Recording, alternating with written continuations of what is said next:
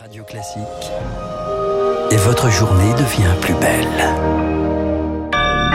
Bon réveil, bonne journée, soyez les bienvenus sur Radio Classique lundi 14 juin, il est 6h30. – 6h30, 9h, la matinale de Radio Classique avec Dimitri Pavlenko. Soyez les bienvenus, c'est un plaisir d'être avec vous jusqu'à 9h. On ouvre ce journal Marc Bourreau par un retour en France suspendu pour euh, Rémi Daillet. Le complotiste était attendu à Paris ce matin, dernière étape de sa procédure d'expulsion de la Malaisie. Problème, l'ancien membre du Modem soupçonné d'avoir contribué à l'enlèvement de la petite Mia en avril dernier n'est jamais monté dans l'avion. Il est toujours en transit à Singapour où son épouse, enceinte, est prise en charge pour des problèmes de santé. C'est un nouvel obstacle, victoire fort pour cet homme visé en France par un mandat d'arrêt. C'est un feuilleton digne d'un film d'espionnage. La famille a d'abord été arrêtée par les autorités malaisiennes sur l'île où il réside. La raison leur visa arrivait à expiration. Pour l'avocat de la famille, il y a une manœuvre, une pression médiatique et politique pour voir Rémi Daillé remis à la justice française. S'il pose le pied sur le sol français, Rémi Daillé pourrait être incarcéré provisoirement à la maison d'arrêt la plus proche ou présenté sur le champ à Nancy, là où la procédure est ouverte en vue d'une mise en examen. Rémi Daillé, figure du complotisme, est suspecté d'avoir joué un rôle dans l'enlèvement de Mia. Dans cette affaire, neuf personnes au total sont déjà mises en examen. En garde à vue, les ravisseurs ont décrit Rémi Daillet comme un maître spirituel qui les aurait poussés à enlever l'enfant. Il aurait fourni l'adresse de Mia. Victoire Fort, l'actualité judiciaire, c'est aussi le procès en appel du meurtrier d'Élodie Kulik aux assises de Douai, Willy Bardon, comparé aujourd'hui pour le viol et la mort de la jeune femme. C'était en 2002, condamné à 30 ans de prison. L'homme continue de nier les faits. À la une également ce matin, des pelouses noires de monde à Paris hier et des plages bondées à Nice ce week-end. Des fêtes sauvages et des débordements quelques jours après la nouvelle étape du déconfinement, même si l'épidémie marque le pas, que le cap des 30 millions de vaccinés a été franchi samedi, l'heure ne doit pas être au relâchement. Les trois semaines qui nous séparent de la trêve estivale sont même capitales, estime Philippe Juvin, chef des urgences de l'hôpital Pompidou à Paris. On est très loin de la vaccination de masse qui permettrait une immunité collective. Nous sommes sous la menace de l'arrivée de nouveaux variants, en particulier le variant indien, qui est sensible à la vaccination, mais à condition qu'on ait les deux doses. Troisièmement, il y a la période des vacances. C'est la période où on risque de ne pas euh, aller se faire vacciner parce que le centre de vaccination chez soi soit est fermé, soit on est à distance. Et puis évidemment le risque de la démobilisation parce que les jours sont beaux, donc euh, bah, on oublie de se faire vacciner. Tout ça fait qu'il faut être très concentré sur la vaccination. Philippe Juvin avec euh, Victorien Villot. Mais justement, alors que la campagne vaccinale commence à marquer le pas, faut-il rendre les piqûres obligatoires? Oui. Réponse matin dans le Parisien Gilles Pialou, le patron du service infectiologie de l'hôpital Tenon à Paris, notamment pour le personnel soignant et les personnes les plus à risque.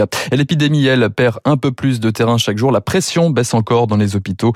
À peine 2100 patients en réanimation ce matin. Un rot sur le calcul des allocations adultes handicapés. 200 personnes manifestaient hier à Paris pour dénoncer une situation qui dure maintenant depuis 40 ans. Une personne handicapée en couple peut, selon les revenus du conjoint, voir son allocation diminuer ou tout simplement disparaître. Un mécanisme qui renforce la précarité des plus fragiles, alerte Patrice Tripoto.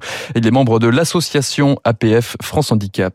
Des personnes handicapées qui vivent en couple dépendent complètement financièrement de leur conjoint, concubin, ne peuvent pas financer ce qui est le besoin de chacun de, pour se nourrir, s'habiller, sortir. Et on a un certain nombre de témoignages, notamment de femmes en situation de handicap complètement dépendantes de leur mari et qui peuvent subir des violences.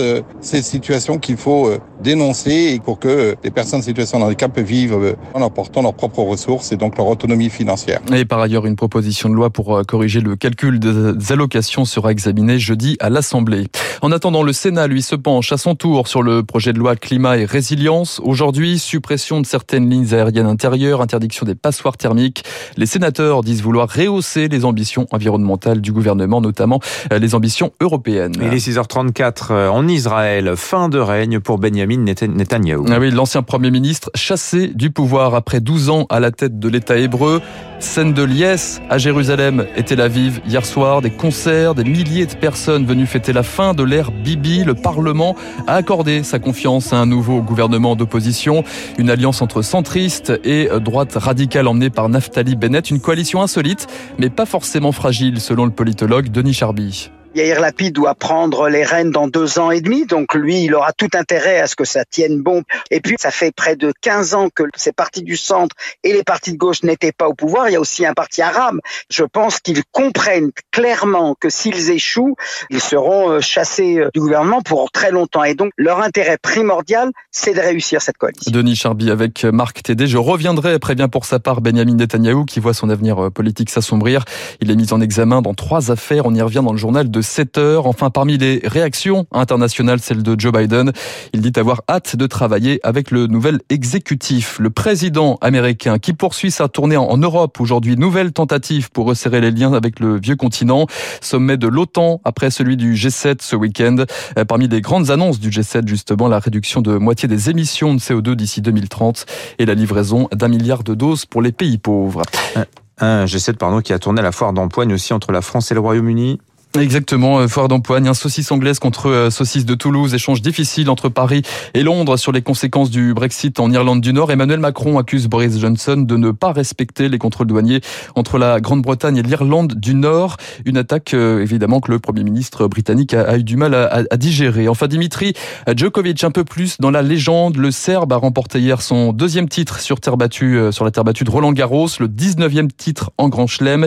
Victoire renversante en 5-7 face au Grec Tsitsipas. Djoko était pourtant mené de cet à On y reviendra hein, sur cette victoire de Djokovic tout à l'heure dans le journal imprévisible de Renaud Blanc. Ce sera à 8h moins 10. C'était le journal de Marc Bourreau. Merci Marc. Vous revenez tout à l'heure à 7h30. Tout de suite euh, sur Radio Classique dans un instant.